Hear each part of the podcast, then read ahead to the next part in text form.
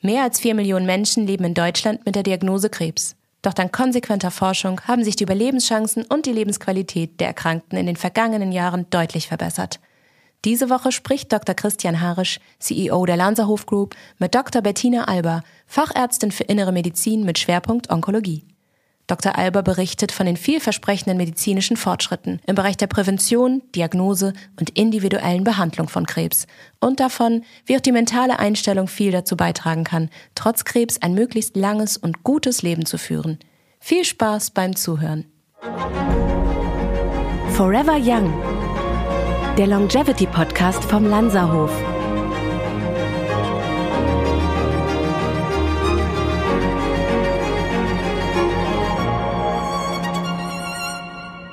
Die Diagnose Krebs und Longevity. Wie passt das zusammen? Welche Möglichkeiten bestehen in der Prävention? Wie kann ich mit einem entsprechenden Lebensstil die Diagnose Krebs vermeiden oder wenn sie eingetreten ist, die Behandlung erfolgreich beeinflussen? Diese und mehr Fragen beschäftigen viele Menschen.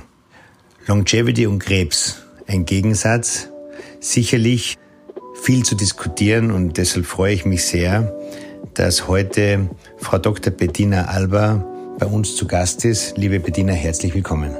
Lieber Christian, vielen Dank für die Einladung. Ich freue mich auch enorm auf die Folge mit dir. Ich denke tatsächlich, es gibt viel zu bereden und vieles Interessante. Früher hat man doch gesagt, Diagnose Krebs ist so wie ein Todesurteil. Mhm. Heute, glaube ich, ist ja ein großer Fortschritt erzielt worden. Das ist also viel Behandlungsmöglichkeiten, Therapien, medizinische Entwicklung. Aber dennoch ist sicherlich, wenn jemand die Diagnose Krebs erhält, zuerst ein Schock. Wie soll man damit umgehen? Ja, die Frage ist erstmal, was ist man für ein Charakter? Jeder geht natürlich anders mit der Diagnose Krebs um. Dementsprechend kann man natürlich auch nicht vorschreiben, wie man am besten damit umgeht, sondern letztlich ist es, ja, es ist wichtig, sich erstmal zu überlegen, wer bin ich, ähm, Ruhe bewahren, auf das Ärzteteam hören, was habe ich für einen Krebs, mir erklären lassen, was habe ich für Therapieoptionen und ist es ein Krebs, der heilbar ist oder ein Krebs, der nicht heilbar ist. Bei ganz vielen äh, Patienten ist es so, dass die die Diagnose Krebs bekommen und dann geht erstmal der Vorhang runter.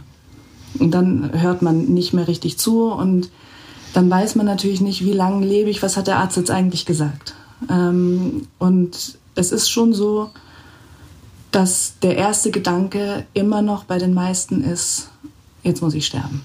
Aber wie soll man in der Familie umgehen? Ich habe schon gehört von Patientinnen und Patienten, die es dann wochenlang niemanden erzählen, weil es ihnen Anführungszeichen vielleicht peinlich ist, sie sich schwer tun damit, es zu erklären, so eine Art gesellschaftliches Stigma auch ein Stück weit äh, damit verbunden ist. Wie wäre dein Ratschlag im ersten Moment, damit umzugehen?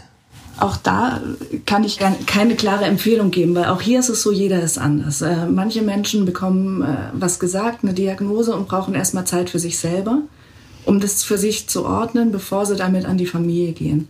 Ähm, andere haben sofort das Bedürfnis, alles, alles rauszuschreien. Ich bin prinzipiell dafür zu entstigmatisieren und du hast es ja gerade schon gesagt, Krebs ist ein Stigma und das ist es auch immer noch. Ähm, die neue Generation, in Anführungszeichen die neue Generation an Krebserkrankten, geht da ein bisschen offener mit um als jetzt, ähm, sagen wir mal, die, der Jahrgang, der jetzt über 60 ist der empfindet das wirklich als teilweise körperliches Versagen. Ich habe Krebs bekommen, ich habe irgendwas falsch gemacht und deswegen denken die Leute, ich habe mich in meinem Leben falsch verhalten und deswegen wird es als, als, ja, als, als Stigma angesehen. Heutzutage weiß man natürlich, dass man teilweise überhaupt nichts dafür kann. Klar, es gibt, gibt Dinge wie Rauchen, wie Alkohol trinken, damit kann man das beeinflussen, aber manche Krebsarten sind einfach nicht beeinflussbar.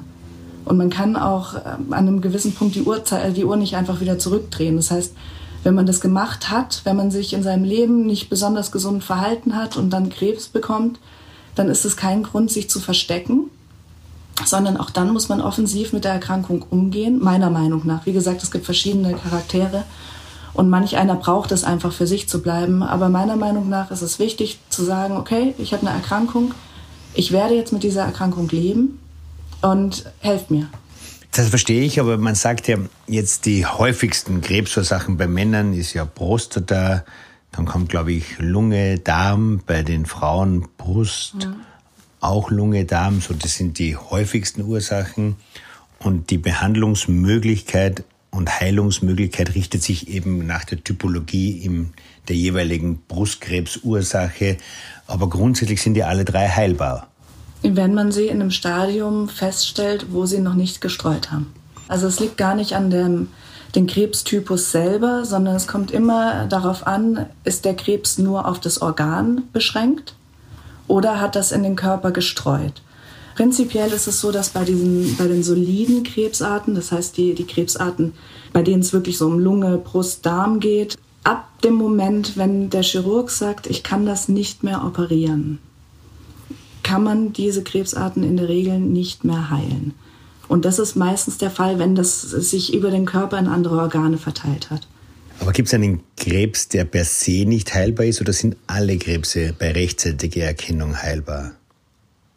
Nö, eigentlich ab dem Moment, wenn man den Krebs operieren kann. Wie gesagt, da geht es jetzt nur um die soliden Tumoren, nicht um die Blutkrebsarten. Ähm, wenn man operieren kann, sind die heilbar. Es gibt äh, Krebsarten, bei denen weiß man, die haben ein erhöhtes Risiko wiederzukommen.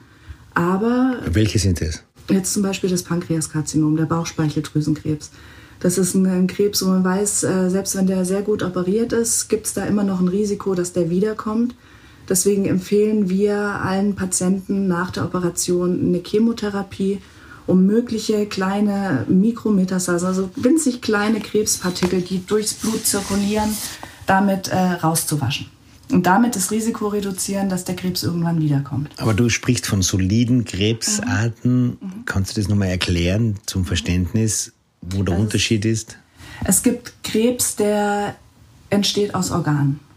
Die nennen wir solide. Also Brustkrebs, Lungenkrebs, ähm, Prostatakrebs hast du genannt, Darmkrebs. Das sind solide Tumore. Und dann gibt es Krebsarten, die entstehen aus den blutbildenden Organen. Das sind dann die äh, Blutkrebs, die Leukämien ähm, und die Lymphome, Lymphknotenkrebs. Die sind eigentlich nie auf ein Organ, also die sind nicht auf ein Organ beschränkt, sondern die sind immer im ganzen Körper. Wenn du einen Blutkrebs hast, Blut hast du im ganzen Körper. Das kannst du nicht operieren. Und wie ist hier die Heilungsmöglichkeit? Komplett unterschiedlich. Das kommt immer darauf an, ähm, wie alt bist du, wie fit bist du und was hast du für, für eine Krebsart. Es ist, es ist schwierig. Ich weiß, du würdest jetzt gern hören, gut oder schlecht, aber es gibt einfach so verschiedene Krebsarten. Es gibt alleine an Leukämien, es gibt akute Leukämien, es gibt chronische Leukämien, beziehungsweise die, die Lymphknotenkrebse, die langsam wachsend sind. Da kann man sich jetzt mal so grob merken, die sind in der Regel nicht heilbar. Die wachsen so ganz langsam vor sich hin, die therapiert man nur dann, wenn sie Probleme machen, den, also wenn der Mensch merkt, okay, das stört mich jetzt oder ich habe schlechtere Blutwerte oder ich habe einen großen Lymphknoten, der, der wächst und der stört mich, dann therapiert man die, dann wird das kleiner und dann kommt es irgendwann wieder. Die sind durch die aktuellen Therapien noch nicht heilbar, aber die sind so gut immer wieder therapierbar, dass die Lebenszeit nicht deutlich verkürzt ist, wenn man diese Krankheiten hat. Und dann gibt es die akuten Leukämien zum Beispiel, da weiß man, wenn man die nicht behandelt, bringen die einen in kürzester Zeit um. Wenn man jetzt aber jung und fit ist und man die aggressiv behandeln kann, teilweise auch mit den Stammzelltransplantationen, dann sind die heilbar. Wenn man jetzt aber was älter ist oder Vorerkrankungen hat und man einfach nicht fit genug ist für eine aggressive Chemotherapie, dann sind die wiederum nicht heilbar. Das heißt, man muss sich beim Krebs, es, es gibt nicht irgendwas, was man pauschalisieren kann. Du musst dir immer anschauen, wer sitzt vor dir. Ist es ähm, auf das Alter, auf die Vorerkrankung, auf den Wunsch? Will ich vielleicht vier Jahre meines Lebens opfern für eine aggressive Therapie, um mich dann wieder zurück ins Leben zu kämpfen? Oder reichen mir vielleicht vier Jahre noch Leben mit einer milden Therapie, die ich gut vertragen kann? du musst dir jeden Patienten für dich anschauen. Du musst mit jedem Patienten besprechen, was ist der Wunsch, wo willst du hin. Auch wenn wir alle aus dem Bauchhaus immer sagen würden, ja klar, ich will geheilt werden, muss man immer sich die Waage vorstellen, was, was will ich dafür investieren. Und wenn ich jetzt die Heilung eintausche gegen vielleicht sieben Jahre Leben ohne Therapie oder mit einer sehr milden Therapie. Und da für die Heilung muss ich investieren, dass ich eine aggressive Chemotherapie bekomme, dass ich vielleicht eine Stammzelltransplantation bekomme und dass ich durch diese Therapien ein, ein Risiko habe zu sterben. Und zwar früher, als wenn ich eine milde Therapie machen würde. Also weißt du, was ich meine? Da musst du abwägen und das musst du mit jedem Patienten bei jeder einzelnen Krebsart und in jedem Stadium und nach jedem Therapieschritt neu besprechen. Aber wenn wir jetzt zurückgehen zu dem Krebs, der schon gestreut hat, mhm. also den der, Worst Case praktisch. Genau, der, der gestreut hat und der, ähm, wo auch einzelne Metastasen vom Chirurg nicht operabel sind. Wie geht man damit um? Erstmal atmen. Und auch hier kommt es dann natürlich darauf an, wie jung bin ich, wie fit bin ich, was kann ich vertragen und was ist es für ein Krebs. Auch hier ist es, jeder Krebs hat eine andere Prognose. Es gibt Krebsarten, die können heutzutage besser therapiert werden als andere Krebsarten. Da gehen wir mal wieder zurück zum, zum Bauchspeicheldrüsenkrebs. Bauchspeicheldrüsenkrebs ist ein Krebs, der bis heute mit winzig kleinen Seltenheiten eigentlich nur mit Chemotherapie behandelt werden kann. Also es gibt immer Ausnahmen, ähm, aber in der Regel haben wir nur eine Standardchemotherapie zur Auswahl. Und es gibt andere Krebsarten, wie jetzt zum Beispiel, geht viel durch die Medien, äh, Hautkrebs oder Lungenkrebs, wo wir neuere Therapieformen haben, ähm, die wir geben können, wo jetzt gerade auf, auf Lunge und Haut wo früher, als wir das nur mit Chemotherapie behandeln konnten, die Menschen teils innerhalb von einem Jahr gestorben sind. Und jetzt haben wir Verläufe von fünf bis zehn Jahren mit den neueren Therapieformen. Und die wirken noch nicht bei jedem Krebs. Deswegen ist es auch hier so, wieder willst du eine Antwort wissen, wie geht man damit um, wenn man gesagt kriegt, du bist nicht heilbar krank dann ist halt immer, was heißt nicht heilbar? Heißt nicht heilbar, ich lebe mit der Erkrankung die nächsten 15 Jahre. Also schaffen wir es, diese Krankheit zu chronifizieren? Dann können die meisten schon wieder ein bisschen besser durchatmen. Oder ist es eine Krankheit, wo du damit rechnen musst, dass du in den nächsten ein, zwei Jahren stirbst? Und da sage ich natürlich, ich selber bin nicht in der Situation, aber ich wünsche mir, sollte ich in diese Situation kommen, dass ich dann jemand bin, der sagt, okay, ich hole das Beste aus dem Leben raus. Ich versuche jede Therapie, aber ich möchte meine Lebensqualität so gut wie möglich erhalten haben. Ich möchte so fit bleiben. Ich möchte so lang wie möglich so gut leben, dass ich meine Kinder aufwachsen sehe. Und dafür investiere ich einiges. Aber jetzt ist es doch feststehend für den Fall, wir reden jetzt nur von dem Fall, dass es gestreut hat mhm. und eine Heilung nicht mhm. möglich ist. In diesem Fall, wie stark verzögert sich die Lebenserwartung? Sagen wir, ein 60-Jähriger, der mit einer 50-prozentigen Wahrscheinlichkeit 90 würde, mhm. Wie ist seine Lebenserwartung eingeschränkt? Nochmal. Ich werde es dir nicht beantworten können, einfach weil jeder, jeder Krebs hat eine andere Lebenserwartung. Es gibt ein Beispiel, vielleicht ist das verständlicher, vom, vom Brustkrebs. Ähm, es gibt verschiedene Formen von, von Brustkrebs. Der eine ist sehr, sehr aggressiv. Da wissen wir einfach, dass hypothetisch keine der Therapien, die wir den Patientinnen anbieten, greift. Also wir geben eine Chemotherapie, eine Antikörpertherapie, eine Immuntherapie nach dem anderen und keine von der Therapie wirkt. Das gibt es in seltensten Fällen, aber vielleicht um es verständlich zu machen dann muss man damit rechnen, dass man innerhalb von einem Jahr an dieser Krebserkrankung stirbt. Wenn jetzt aber du die andere Form von Brustkrebs hast, das ist ein sehr fast gutartig langsam wachsender Krebs, dann kann es sein, dass du nach zehn Jahren auch ohne Therapie noch damit lebst. Und aber dementsprechend, das ist nur eine Krebsart. Du kannst dir vorstellen. Ich verstehe schon, aber, aber kann, das verstehe ich. Aber die Nichtheilung mhm. bietet durchaus auch die Möglichkeit, im einen oder anderen Fall, dass es 10, 15 Jahre sein ja. können. Aber natürlich ist es eine massive Einschränkung. Das heißt, das ist nicht die normale Lebenserwartung. Es kommt darauf an, wie alt du bist. Du also der 60-Jährige konnte ja theoretisch mit einer nicht heilbaren Krebs auch 90 werden. Ja, das kann sein, dass das natürliche Lebensende erreicht wird. Also das heißt, theoretisch könnte einer sagen, ich habe einen Krebs, der hat gestreut, ich habe mich perfekt darauf eingestellt und werde 90.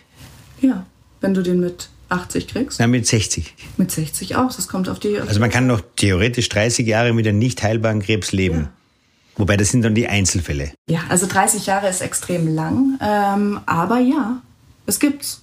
Also man kann jetzt im Prinzip sagen, der akute Krebs wird dann zu einer chronischen Krankheit, die einfach mit einem weiterlebt. So wie du deinen Bluthochdruck auch behandeln musst, immer wieder. Oder der nicht geheilt wird? Der nicht geheilt wird, genau. Deine Herzkrankheit wird nicht geheilt, deine Venenschwäche wird nicht geheilt. So gibt es auch Krebsarten, die nicht geheilt werden können, aber wenn die so fair sind, dass die auf unsere Therapien ansprechen, dass du mit denen leben kannst. Manche werden dauerhaft behandelt, andere werden immer alle fünf Jahre mal behandelt. Aber dafür, um da wirklich zu sagen, das ist bei jedem Krebs so, das gibt es nicht. Aber gibt es vielleicht eine Aussage, dass man sagen kann, dass man sagen kann, die mentale Behandlung mhm. spielt auch eine zentrale Rolle und zwar bei allen Krebsarten? Ja. ja. Also Welche? Ob, ob Wie wichtig? Oder nicht halber, meiner Meinung nach extrem wichtig. Die innere Einstellung ist, äh, ist super wichtig, weil du kannst die Diagnose bekommen und kannst dich praktisch ins Bett legen und sagen, okay, ich will nicht, ich kann nicht mehr, ich bin zu traurig und alles, also dich praktisch gehen lassen in diese Erkrankung rein.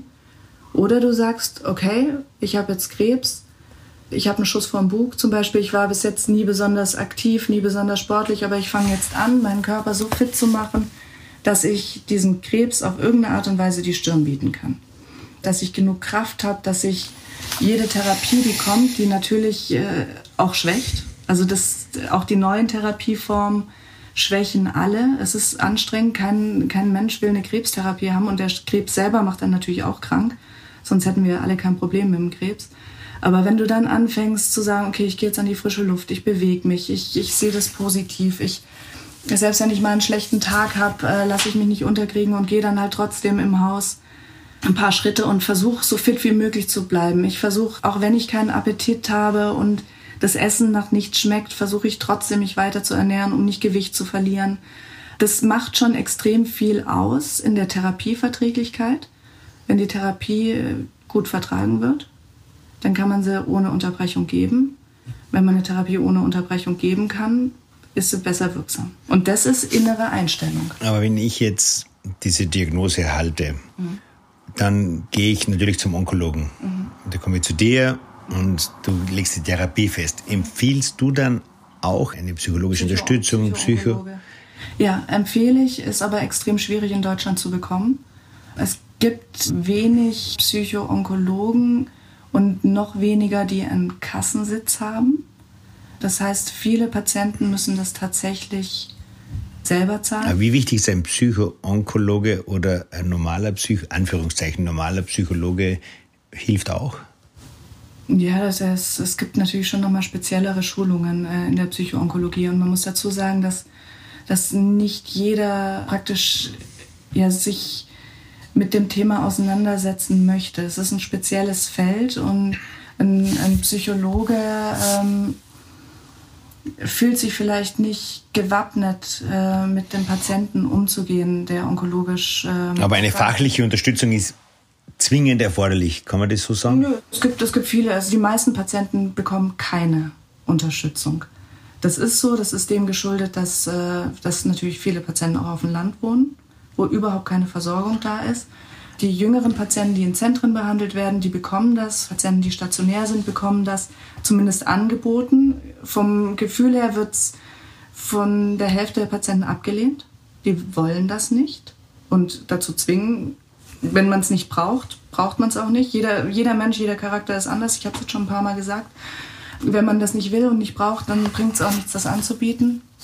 Aber es ist tatsächlich so, dass die Versorgung extrem schlecht ist in Deutschland. Ich hoffe, da wird es, äh, es wird ein bisschen besser werden, wenn jetzt mehr so online ähm, angeboten werden kann. Hilft es auch, dass man sagt, das ist eine online-psychologische Unterstützung? Gibt, es gibt tatsächlich Daten, dass die äh, genauso, wenn nicht sogar besser. Wirklich? Ja. Aber für Menschen, die das Glück haben, es sich leisten mhm. zu können, das auch privat zu mhm. bezahlen. Und es auch wollen. Und es auch wollen oder auch nicht wollen, würdest du es einmal grundsätzlich immer empfehlen. Ich spreche es immer an. Also im Zweifel sagst du, es ist immer besser, es zu machen, es zumindest zu versuchen. Nicht, wenn ich das nicht, also wie gesagt, das ist, ich kann niemanden in der psychologischen Behandlung drängen, der überhaupt gar keinen Bedarf hat. Dann denke ich, ist es wichtiger, ähm, die Zeit zu nutzen und vielleicht mit der Ehefrau oder dem Ehemann sich hinzusetzen und zu quatschen, wenn einem das mehr bringt. Also was, was ich immer mache, ist, dass ich versuche, ähm, den Patienten in einem Erstgespräch alle Möglichkeiten, die sinnvoll sind, aufzuzeigen. Da gehört die Psychoonkologie dazu, da gehört Ernährung bei Krebs, Sport bei Krebs. Diese ganzen Themen gehören da dazu. Ich sage, dass es die Möglichkeit gibt, dass es wichtig ist.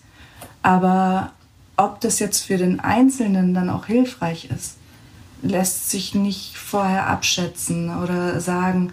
Und gerade also bei Sport und Ernährung, klar, das ist bei jedem Patienten. Das kann ich dir, das ist jetzt das erste Mal, dass ich dir sage, das hilft jedem Patienten, wenn er sich unter der Therapie regelmäßig bewegt, ähm, Sport macht äh, oder sich gut ernährt. Das, das ist wirklich wichtig. Das kein Gewicht verlieren, Gewicht halten, gesund ernähren. Ganz, ganz wichtig. Aber die Psychoonkologie würde ich jetzt nicht als den großen Pfeiler in der Behandlung sehen. Jetzt haben wir den Fall besprochen des nicht operablen mhm. und nicht heilbaren Krebs. Mhm. Aber der ist im Verhältnis zu den heilbaren und früh erkannten mhm. Fällen in welchem Prozentsatz? Wenn man es über grob die Zahlen nimmt in Deutschland und sagt, wie viele Krebse würdest du sehen? Ist es ungefähr die Hälfte oder ein Bruchteil oder kann man hier Ahnung. keine? Ich habe keine Ahnung. Und es ist letztlich ja auch was, was finde ich, das ist genauso wie wenn ich gefragt werde. Das ist eine zu wirtschaftliche Frage. Wie, wie, wie lange lebe ich noch? Und dann sage ich was, was, was bringt der Prozentsatz. Aber sagen wir so, es gibt eine ganz große, in, der, wir, in deiner Praxis, in der ja. du tätig bist, oder beziehungsweise in der Klinik, wenn die Diagnose kommt, hast du gefühlt überwiegend Fälle, wo du meinst, das ist rechtzeitig bei Früherkennung operabel, dass es doch so ist, dass das Anführungszeichen eher die Regel ist.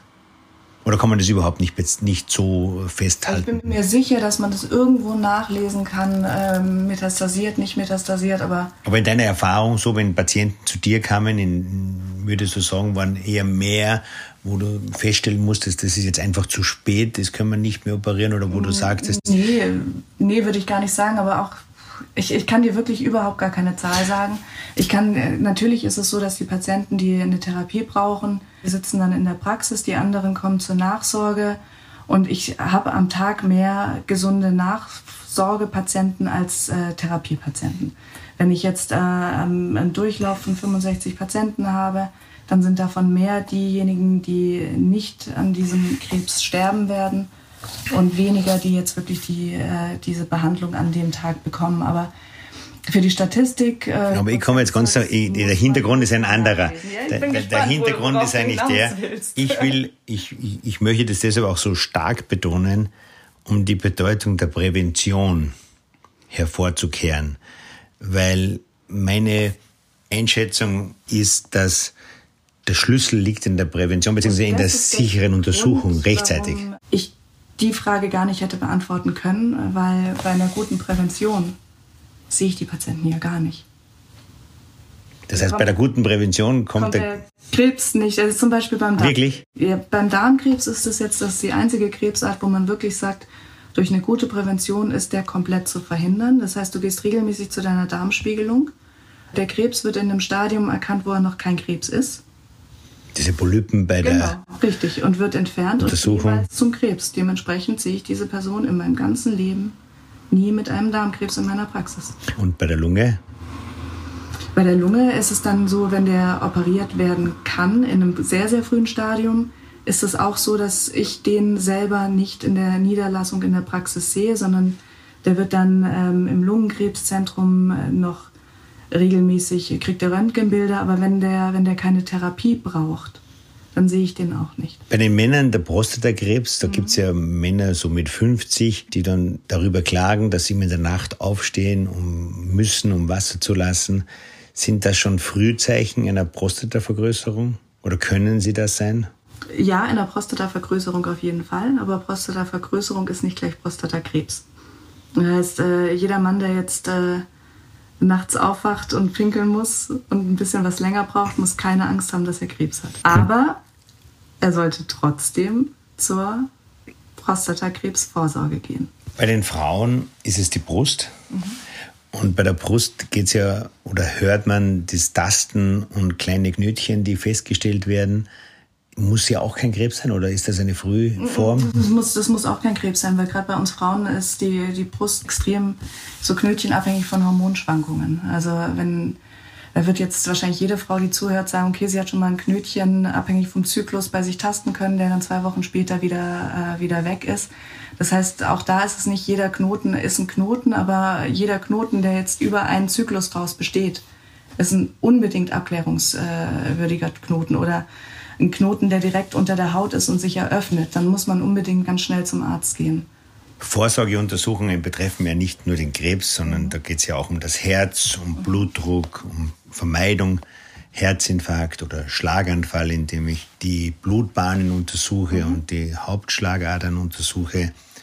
Aber wenn ich jetzt mit der Onkologie überhaupt nicht in Berührung kommen möchte, mhm. wie früh muss ich mit der Vorsorgeuntersuchung beginnen und wie oft muss ich sie durchführen? Also wenn du mit der Onkologie gar nicht in Berührung kommen willst, dann habe ich dir keinen Lösungsansatz, weil es immer noch äh, viele, viele nicht beeinflussbare Faktoren gibt. Ähm, manchmal, ich sage das auch zu, zu manchen Patienten, manchmal ist es einfach Pech. Da hat man alles richtig gemacht im Leben und das, das habe ich relativ häufig. Das heißt, aber ich habe mich immer gut ernährt. Ich habe äh, nie geraucht. Ich trinke keinen Alkohol. Ich habe äh, immer Sport gemacht. Warum ich? Das höre ich immer wieder und ich kann sagen, ja, es ist einfach, es ist gemein. Es ist äh, Genetik, es ist ähm, Zufall, es ist eine, eine Zelle, die irgendwie geschafft hat, durchs System zu rutschen und von unserem Immunsystem nicht aufgehalten wird und entartet. Das heißt, ich kann dir nicht einen Trick verraten, wie du nie zum Onkologen musst, aber es gibt natürlich Möglichkeiten, ja praktisch das Risiko etwas zu reduzieren. Und da kommt ja, deutlich zu reduzieren. Beim etwas, Darmkrebs haben wir ja gerade gesagt, da kann ich zu 100 Prozent reduzieren. Beim, beim Prostata wahrscheinlich auch? Nee, uh -uh. Nicht? Mm -mm, also die nee, nee, BSA-Wertüberwachung reicht ja, nicht. Aber du kannst da nicht den Krebs verhindern wie beim Darm. Du kannst ihn nur frühzeitig behandeln. Richtig, genau. Aber das da müssen wir vielleicht unter, müssen wir nur unterscheiden. Das heißt, heilbaren Krebs mhm. frühzeitig erkennen ermöglicht eben die Heilbarkeit. Richtig, aber, aber nicht den Krebs. Aber nicht den Krebs an sich. Genau, richtig. Und aber die gute Nachricht ist, das Überleben beim Krebs kann ich durch Prävention, durch rechtzeitige Vorsorgeuntersuchung auf ein Minimummaß reduzieren. Kann man das so sagen? Leider auch nicht.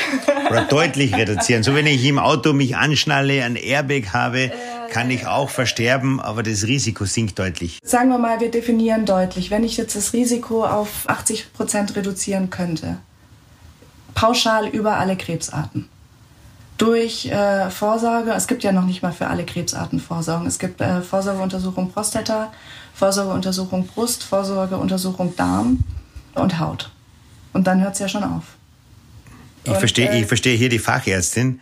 Äh, für den, aber für den allgemeinen Gebrauch, wenn ich das noch einmal einschieben mhm. darf, wenn ich eine gesunde Lebensart habe, ich mhm. bewege mich, ich ernähre mich. Kannst du das Risiko senken? Definitiv. Also dann habe ich eine, und in welchem Ausmaß, das kann man nicht jetzt quantifizieren, aber jemand, der jetzt auch zum Beispiel vor einer Operation steht, ähm, wird natürlich dann, wenn er kein Übergewicht hat, wenn er seinen Blutdruck mhm. im Griff hat, die Ernährung im Griff hat, deutlich bessere Voraussetzungen haben, kann man das so sagen? Das kannst du hundertprozentig sagen, dass du also zum einen, wenn du, wenn du geheilt werden kannst und da gesund reingehst, dann, so wie du sagst, Operation, Wundheilungsstörung, alles besser. Und wenn du fit bist, also mit möglichst wenigen Vorerkrankungen und durch, diese, durch den gesunden Lifestyle sind es ja vor allem die kardiovaskulären, also die Herz- und die Gefäßerkrankungen, die man reduzieren kann. Also auch da kann man es ja nicht unbedingt vermeiden, dass man, wenn man familiäres Risiko hat, dass man jetzt herzkrank wird. Aber je fitter der Körper ist, desto besser können wir Onkologen natürlich auch unsere Therapie machen. Und desto höher ist natürlich die Chance, geheilt aus dieser Geschichte wieder rauszukommen. Oder mit einem möglichst langen Leben, wenn, wenn die Krankheit nicht heilbar sein sollte. Das heißt, das, was mich jetzt gerade in, in unserem Vorgespräch, das hat jetzt ein bisschen gedauert, bis wir an den Punkt gekommen sind, irritiert hat, ist vielleicht einfach so ein, so ein Fachbegriff, Prävention und Vorsorge. Es sind für mich zwei verschiedene Paar Schuhe. Für mich ist die Vorsorgeuntersuchung ist Ich gehe regelmäßig zu meinem Frauenarzt, der tastet mir die Brust ab. Ab einem gewissen Alter schickt er mich zur Mammographie. Als Mann, du gehst zum Urologen, der, der schaut nach der Prostata, der überwacht den PSA-Wert. Und ähm, wir alle gehen zur Darmspiegelung. Das ist für mich die Vorsorgeuntersuchung. Die ist dafür da, einen Krebs im möglichst frühen Stadium zu erkennen. Und die Prävention äh, ist für mich äh, die, der Lifestyle. Das heißt Ernährung, Sport, nicht rauchen, äh, nicht trinken. Ähm, das sind, das sind für mich zwei verschiedene Paar Schuhe. Also das heißt, mit, deiner, mit deinem gesunden Lifestyle kannst du tatsächlich das Risiko reduzieren, Krebs überhaupt zu bekommen. Deutlich, mal jetzt in Anführungszeichen, der eine eventuell deutlich, der andere weniger deutlich, das kommt dann auf die Gene an. Ähm, und durch, dadurch, dass du regelmäßig zu deinem Arzt gehst und dich äh, mit deinem Vorsorgebüchle zu allen empfohlenen Vorsorgen bewegst und die nicht ignorierst und sagst, oh, nächstes Jahr oder übernächstes Jahr reicht immer noch. Damit kannst du ähm, schaffen, außer jetzt beim Krebs, äh, beim Darmkrebs, wirklich die, die Krebsarten in einem frühen Stadium zu erkennen, um die dann möglichst heilen zu können. Und da aber leider halt auch nicht bei jeder Krebsart. Das heißt, Vorsorge und Prävention sind für mich zwei verschiedene Paar Schuhe.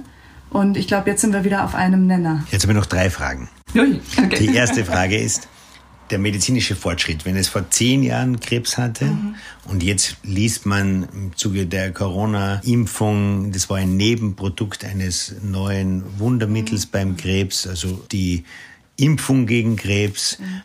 weite Fortschritte. Also die erste Frage bezieht sich darauf, wie sind die Fortschritte der letzten Jahre?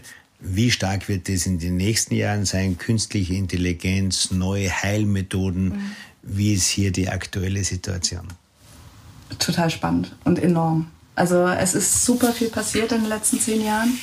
Es sind äh, mehrere neuere Medikamentengruppen auf, auf den Markt gekommen.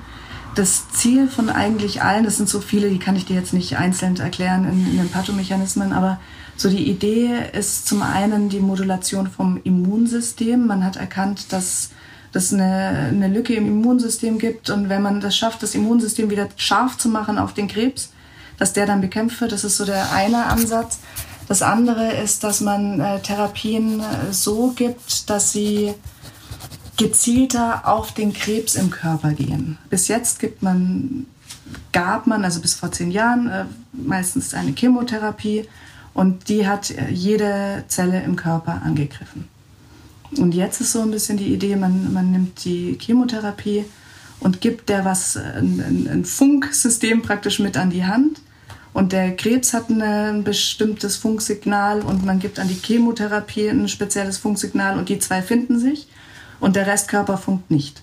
Das heißt, die Idee ist, dass die Therapien nur noch gezielt auf den Krebs und auf die Metastasen gehen und damit die Verträglichkeit deutlich besser wird weil der Restkörper geschont wird. Also man schießt mit einem Präzisionsgewehr Richtig. und nicht mit Schrotflinte. Richtig. Und äh, bis vor zehn Jahren war es die Schrotflinte und jetzt sind wir deutlich präziser und ähm, ja, der Trend geht auch weg davon, dass man sagt, du hast einen Brustkrebs, du hast einen Darmkrebs, du hast einen Lungenkrebs, sondern es ist eher so, dass die die verschiedenen Krebsarten eher individuell untersucht werden. Man entnimmt eine Probe oder hoffentlich den ganzen Tumor und der Pathologe untersucht den äh, auf molekularer Ebene und sagt dann nicht mehr unbedingt, der sagt dann natürlich, okay, das ist jetzt ein Brustkrebs, aber mit der und der und der und der Mutation. Ähm, da gibt es eine riesige Datenbank und dann hat man verglichen, welche Krebsarten haben diese Mutationen und gibt es Therapien, die bei diesen Mutationen besonders gut helfen. Und dann kann es sein, dass du einen Brustkrebs hast und eine Therapie bekommst, die man, das jetzt wirklich ins Blaue gesagt, für die Schilddrüse gegeben hat früher. Wo dir jetzt aktuell sagen will, hä, wie, wie kommen die da drauf? Und das ist auch so ein bisschen das, was du gerade angesprochen hast, äh, Datenbanken, künstliche Intelligenz. Ja, man, man wird nicht mehr so oberflächlich, sondern man geht dem Krebs ganz, ganz, geht dem auf den Grund. Und man sucht wirklich individuell personalisiertere Therapien raus, um dem bestmöglich zu behandeln. Und das wird dafür sorgen, dass die Heilungschancen äh, sich erhöhen, auch, also meiner Meinung nach ist jetzt äh, meine Zukunftsvision, dass man zum einen Krebsarten, äh, die gestreut haben, zukünftig in Einzelfällen heilen kann, die jetzt noch nicht heilbar sind. Oder so chronisch machen kann, dass man eine normale Lebenserwartung damit hat, aber halt unter Therapie steht. Ich bin davon überzeugt, dass es nicht jeden Krebs, äh, dass es nicht für jeden Krebs die Möglichkeit gibt, den zu heilen. Aber ja, dass es, dass es nochmal deutliche Fortschritte geben wird. Und auch die künstliche Intelligenz, denke ich, so bei der, ähm, ja, bei der Diagnostik wird die uns enorm helfen. Sei es jetzt nur bei der Bildgebung, wenn man jetzt Bilder macht, um zu schauen, hat der Krebs irgendwo hingestreut. Und man sieht, ja, er hat gestreut, aber zum einen weiß der ja nicht, habe ich vielleicht zwei Krebsarten? Also man weiß nicht, jede Metastase ist die jetzt wirklich von dem Krebs. Manch Aber besser, man hat zwei als der hat gestreut. Äh, nee, nicht unbedingt. aber das wird dann, das wird dann schon nee, sehr gut. Wenn, wenn man dann durch die, durch die Bildgebung praktisch ähm, äh, zeigen kann, okay, das, das ist jetzt eine Metastase, die sieht genauso aus wie der Grundkrebs oder das ist eine Metastase, die sieht anders aus, da sollte man vielleicht nochmal rangehen und eine Probe nehmen. Nicht, dass man hinterher dasteht, man therapiert eine Krebsart und wundert sich, dass eine Metastase immer weiter wächst. Und ich denke, da wird die künstliche Intelligenz schon auch viel bringen. Also es wird, es wird deutliche Fortschritte geben. Ich bin nicht ganz so optimistisch wie, wie manch, äh, manch Kollegen, die zu lesen sind, die sagen, äh, Krebs wird heilbar. In der Medizin sind wir lange nicht so weit, dass wir 100% oder 0% sagen können. Also nicht jetzt in, in unserer Dekade. Aber wir haben ja eine Einigkeit erzielt. Der Mensch bleibt im Mittelpunkt. Die mentale Verfassung wird mit künstlicher Intelligenz oder ohne künstliche mhm. Intelligenz eine große Rolle spielen. Man muss selber mitmachen. Und die Prävention und die Vorsorge sind jedenfalls hilfreich und bedeutend. Sehr bedeutend. Dann komme ich zur zweiten Frage am Schluss unseres Gespräches. Du kommst ja aus einer sehr bekannten großen Unternehmerfamilie. Wie kamst du zur Medizin und dann noch spezieller zur Onkologie? Ja, also es ist ja tatsächlich so, dass man normalerweise aus einer Ärztefamilie kommt, um Mediziner zu werden. Also es ist sehr, sehr häufig. Ähm, es gibt verschiedene Hypothesen. Ich äh, kann es nicht genau sagen, warum ich jetzt äh, Medizinerin geworden bin. Die eine Hypothese kommt von meiner Mutter die sagt, sie selber wollte immer Tiermedizinerin werden und deswegen bin ich Medizinerin geworden. Punkt. Lassen wir so stehen. Ähm, das andere ist, dass ich extrem anfällig war für Knochenbrüche in meiner frühen Jugend und äh, viel, viel Zeit bei Ärzten verbracht habe und in Krankenhäusern. Und eventuell äh, hat sich da ein gewisses Interesse ergeben für den Beruf. Und ich glaube, mein Charakter ist auch einfach so, dass das passt. Und also für mich, ich erinnere mich nicht an eine Zeit, als ich was anderes werden wollte. Und ich habe auch schon mit, mit 15 das Pflegepraktikum gemacht, als man dieses berufsorientierte Praktikum in der Schule gemacht hat. Also das war schon relativ früh klar, dass es in die Richtung geht. Und Onkologie war eher nicht so klar. Das war das Fach, das ich sehr, sehr lang auf Lücke gelernt habe und immer gesagt habe, ich auf gar keinen Fall. Das kommt für mich überhaupt nicht in Frage. Und da war es tatsächlich so, wie, wie so häufig im Leben, ähm, wenn man den richtigen Mentor hat und richtig motiviert wird, dann springt man auf manche Sachen an, die man eigentlich gar nicht mag. Und das war bei mir relativ am Ende vom, vom Studium im praktischen Jahr, als ich letztlich, man macht da so verschiedene Fachrichtungen durch. Und ich bin auf der onkologischen Station gewesen und ja, wollte da wie gesagt eigentlich nicht sein. Aber dann ist der, ähm, ja, der Assistenzarzt, der damals dort eingeteilt war, ist krank geworden. Und ich habe dann halt gemacht, wie ich immer mache und habe die Patienten so versorgt, wie ich es die ganze Zeit gemacht habe. Ich wusste ja die Abläufe. Und letztlich kam dann irgendwann der Oberarzt, der dann mitgekriegt hat, dass ich als Studentin da das alleine mache und hat sich dann die ganze Sache genauer angeschaut, was ich da mache und der fand es gut. Und der hat dann halt angefangen, ähm, mich zu hofieren, sage ich mal. Und ab dem Moment, als, als da jemand war, der mich gut fand und den ich auch extrem äh, gut fand im Umgang mit dem Patienten und alles, was der gemacht hat, hat mich äh, total überzeugt, kam dann Interesse. Und das Interesse ist dann irgendwie auch nicht mehr. Nie bereut? Überhaupt nicht, nie. Also äh, initial wollte ich Kinderärztin werden Und ich bin wirklich, wirklich, wirklich froh, dass ich es nicht geworden bin. Also ich bin in meinem Bereich extrem glücklich. Kommen wir zum Abschluss. Mhm. Wenn du an die Zukunft denkst, mhm. privat, beruflich, mhm. deine Familie, mhm. wovon träumt Frau Dr. Bettina Alba? Beruflich, privat, Familie. Also Familie und privat fasse ich mal zusammen, äh, dass die genauso bleiben, wie sie sind. Meine Familie ist super, sowohl die aktuelle als auch die große. Dass die alle gesund bleiben, dass die alle zu ihren Vorsorgeuntersuchungen gehen und dass sie präventiv ein bisschen besser werden. also da, ja, da gibt es sicherlich Bedarf. Und beruflich würde ich mir tatsächlich wünschen, dass genau das Thema, um das wir jetzt äh, ziemlich lange rumgeeiert sind, nämlich die Integration von Gesundheit in die Onkologie, ähm, dass das ein bisschen reibungsloser ist. Also im Moment ist es so, dass man beim Onkologen ist und da wird man auch seinen Krebs behandelt. Aber der Onkologe darf nicht gleichzeitig den, den Physiotherapeuten in der Praxis haben und gleich sagen, guck mal, und jetzt gehst du nebendran zum Kollegen und der zeigt dir jetzt die Übungen, die nach deiner OP am besten sind, die dich am besten durch die Therapie bringen. Der schaut dich an, der sagt, okay, du machst nur einen Spaziergang oder der sagt, okay, du gehst aufs Fahrrad. Und dann schickt er dich eins weiter und sagt, und hier ist jetzt meine Kollegin von der Psychoonkologie. Die stellt sich mal vor, wenn sie Bedarf haben, dann äh, gehen sie zu der und dann geht's nochmal weiter zur Ernährungsberatung und dann geht es nochmal weiter zum Hautcheck, weil manche Antikörpertherapien die Haut extrem reizen und schlecht machen. Und das wäre mein Traum, dass das, dass da in der Medizin sich was tut, dass man sowas unkompliziert darf, dass man den Patienten so behandeln kann und darf, wie er es verdient hat, dass wir Mediziner mehr Möglichkeit haben, Dienstleister zu sein wo wir beschnitten werden durch die Krankenkassen, ist einfach so. Und durch die ganzen Verbote. Ja, dass einfach ein, ein onkologisch vorerkrankter Patient, der eh sehr viel Zeit beim Arzt mit Therapien verbringen muss, nicht dann noch woanders hinfahren muss zur Krankengymnastik und dann noch woanders hin zur Nagelpflege, sondern dass die Möglichkeit gegeben wird, das alles in einem Haus zu integrieren. Analog vom Lanzerhof, wo ja sowas schon viel, viel möglich ist, halt nicht für onkologische Patienten unter Therapie, aber dass da die Politik etwas weicher wird und uns Ärzten erlaubt, Medizin menschlicher zu machen wieder.